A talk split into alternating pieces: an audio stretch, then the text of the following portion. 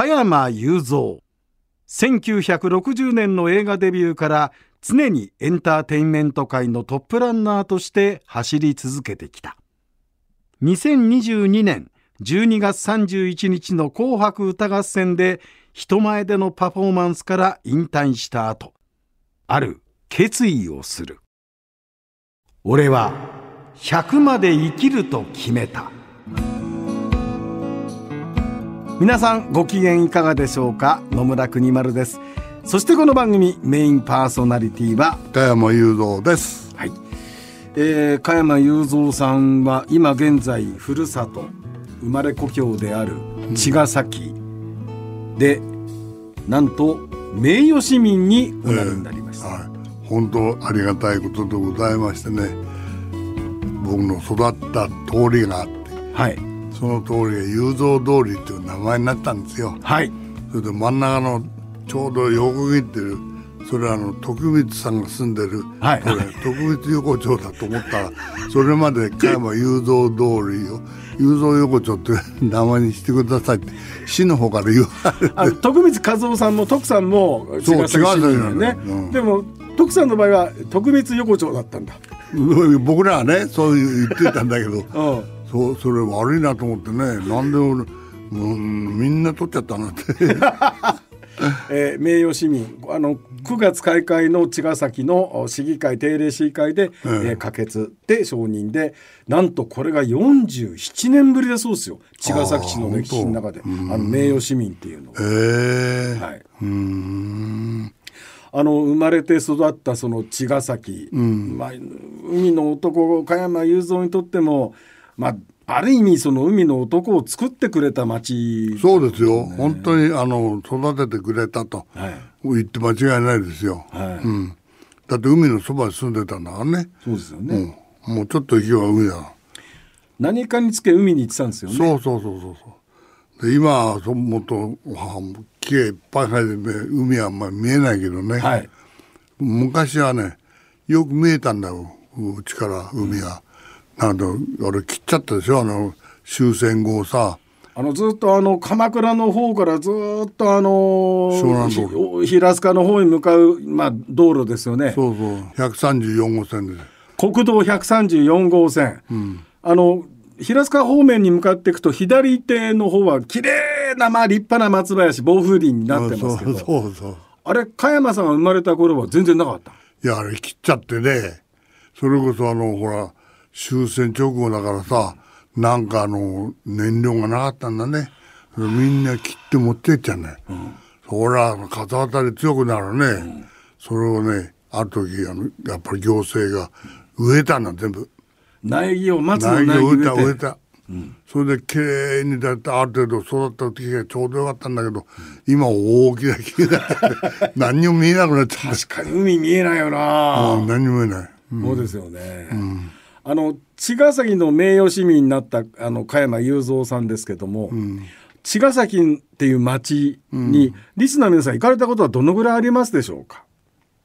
意外とねあの大きな道路はあるんですが結構ね細い細かい通りが結構多くて、うん、以前加山さんがおっしゃったのはまあ、茅ヶ崎をよ、もうちょっとこう栄えさせるためにさそうね134号線をね、うんあの幅4車線にしたらどうかっていうことを言ったんだけどさ、うん、それねあの湘南海岸整備計画ってね、うん、10都市ぐらい集ま、うん、市町村みんな集めて、うん、それでそれを考える会やってたの。それでその時俺言ったんだよね。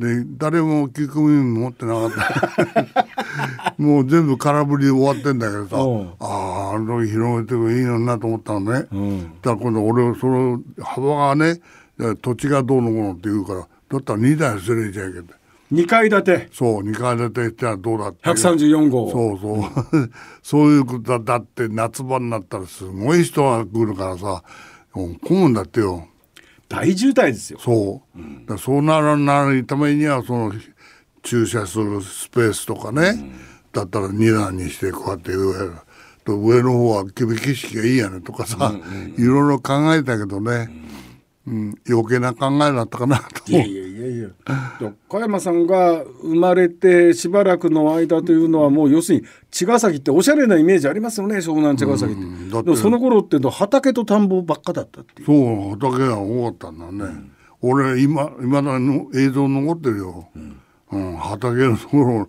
ゲートル巻いた軍人さんが歩いて、その脇を自転車なんかこうあれ漕いでんだから、なんだろうな。乗れる自動車のおもちゃみたいなのね、それを、えーの漕いでぬあれ縦に通るだけか誘導通りだ。その誘導通りの走ってる周り畑だもんね今もう茅ヶ崎駅で海岸の方向に向かっていくと、まあ、バスが通れるぐらいの通りなんですけど、もう家から商店からマンションからもう密集しておしゃれな店もいっぱいあるけども。そうそうまあびっしりだね本当ですよね。大変だと思うけどね今ね。で誘導通り誘導中央通りとあってその隣がサザンストリートっていう名前。はいはいはいでだから桑田君とかさ、同じ茅ヶ崎出身だからね。ね。それから加瀬国彦あれは俺のすぐそばに住んでたからね、はい。でしょっちゅうガキどんごろ俺のとこよく遊びに来てた、うん。そういう仲間だ。ですよね。だ現在の茅ヶ崎佐藤市長は、あのそういう方々がこの茅ヶ崎で生まれて育っていって有名にしてくれたけど今度はみんな茅ヶ崎以外の方も遊びに来られるような茅ヶ崎にしたいんだっていう話を聞いたことあったんですよ。う。新聞ですね。聞いたっていうか新聞で見たことあるんですけど。はいまあ、たまたまうちのあの長女一家が茅ヶ崎の海岸から遠く離れた山の方に住んでますけれども、へえぶらぶら歩く分には面白いんですよね結構ね。あ。本当、あれの中、えー、桑田君がなんか、えーステージをやるとか近近々と。はい。そんな噂を聞いたことあるんそうですか。うん、あの茅ヶ崎の公園というか球場でねコンサートは結構やってそうるそうそうそうそうそうあの、いや野球場とかね。そうそうそうそうそう、あのね茅ヶ崎の商工会議所が中心となって、加山さんの銅像を建てる計画が進められているということで、まあ、どこに立つのか分かりませんし進められているという話ですので、実際どうなるかはまだ分かりませんけども、なあどどんな銅像がいいいですか？やどう いやどうだ俺もね分かんないんだよな、どうぞったらさ、あの上野の西郷隆盛さんしか知らないからさ あと全然どういう銅像が立ってるのか知らないじゃん。あ加山さんえ？今入った情報では、加山雄三さんの銅像にはギターをも背負ってるらしいです。ああじゃあそれ持ってんじゃないの下立ってんだろう。今ねそのえっと完成図が。え？はい今確認できました。まだ完成はしませんよ、えこうなるであろうという写真を今見ました。加で山さんが立ってます。立ってて左手にギターのネックを持ってます。ギターを持ってます。エレキ持ってます。持ってるっていうか抱えてるわけじゃないですけどね。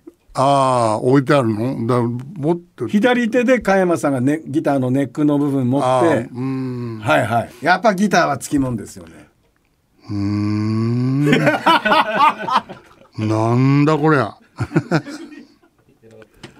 へえ加山さんそれ見んの初めてでしょ？これ初めてだよ。こういうものって本人知らないうちに進んでるんですよこういうのも。へえへえ加山さんがしげしげと自分の銅像を見てる。み これはびっくりしちゃうよ俺、い、や俺初めて見た今その写真をね自らの銅像をご覧になってる加山雄三さんはあの呆然としてました。呆然としちゃうよね。ギターはモズライトですよちゃんと。モトライトのね。うん。加山さんもあの名誉市民になって、まあ、銅像も建立されるとなると、結構また茅ヶ崎に帰っていく機会も多いとは思うんですよこれからも。ね。そういう時に加山さんここにまた行きてえな茅ヶ崎のここに行きたいなっていう場所ってあります？いや烏帽子はだね。エボシーは、うん。あの島へもう一回行ってみたいと思うよ。あそう。うん。なんか不思議だけどねあそこはもう俺がもう何たってもう何回行ったか分かんないぐらいね、夏休みになったらしょっちゅう船で行ってたから。へえ。だけどねそれこそ泳いでも渡って行ったよ結構な距離ありますよね。そうあるあれ1.1キロ。引き潮だったらまだしも、道潮だったら相当な距離ありますよね。あるのそれをねね行く時にも大体分かってるけどさ人を助けたことあんだよ、島にいたんだよ。そしたらね加山さんはエボシーバーの要するに。そう島の方にいたわけ。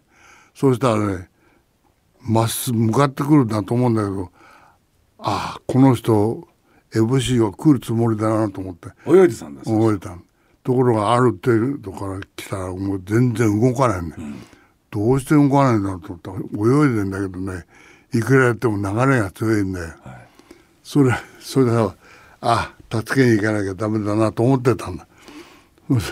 ほっときゃいいやと思ってね。でもうちょっと経って本当に助けを求めたらじゃあ船を下ろしていこうぜっていうのを待ってたんだけどだんだんだんだんこうちょっと右の方にもずれてんだよ、あこれやばいなと思ったらそのうち手振ってこうやってチラチラっと見えたから「よし行こうぜ」っつってパッてでもそば行ったら「もう助けてくださいよ」と。もう大変なんだそれ、やっとこうさ引っ張り上げてさ。で港へ港へ島へ上げて、そしたら漁船の通船が来るから、ね、もうちょっとここで待ってりゃで来たやつを渡してあるから、それ渡って帰ればいいじゃないって。ありがとうございますって。助けたんだよね、俺、中学ぐらいのもんのもんの。知らないんだ、流れがあるの。離岸流ってやつかな危険なんですよね流れがあんなんだよな。絶対でも、ここへ着きたかったら、もうずーっと西の方へ行って、そーっと回ってくるぐらいの距離でなきゃくっつかないよと思ってんのに、まっすぐ来るからバカな向こう、いくら上だってつくわけないんだよ。それ知らねえなと思ったから。で、助けたの。エボシーバはどちらかというと浜の方からこう見てエボシのエボシのような形をしているっていうあの釣り雑誌なんか見てるとエボシで釣りをされる方ももちろん今いらっしゃるんだけど、エボシは行きたいですか？いや、行ってみたい。俺、あの、で頂上登ったことあるの。えああエボシの上の方に？上の方に、あの、登るこうやったら登れんだよ。で、一番で万歳しようって。で、二人で登ってと、いとことさ、で、上に持って万歳しようってこう、立って高所恐怖症だったんだ、そいつは。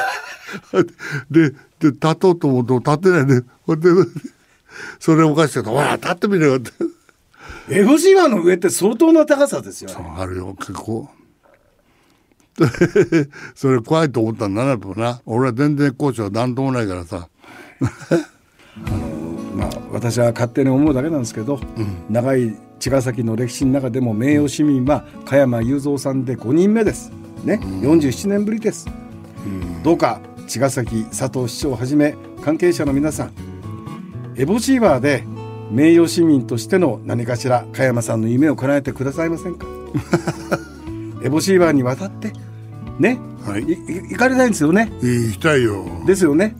なんかその一つアイディアをえー考えてください。まあ、まあ私は勝手に言ってるだけです。加山さんはエボシーバに行きたいというふうにおっしゃって勝手に泳いで行けなんて言われてね 危険です。やめてください。はいえーということで今回はここまでということにさせていただきます。次回も加山さんよろしくお願いいたはいします。よろしくお願いいたします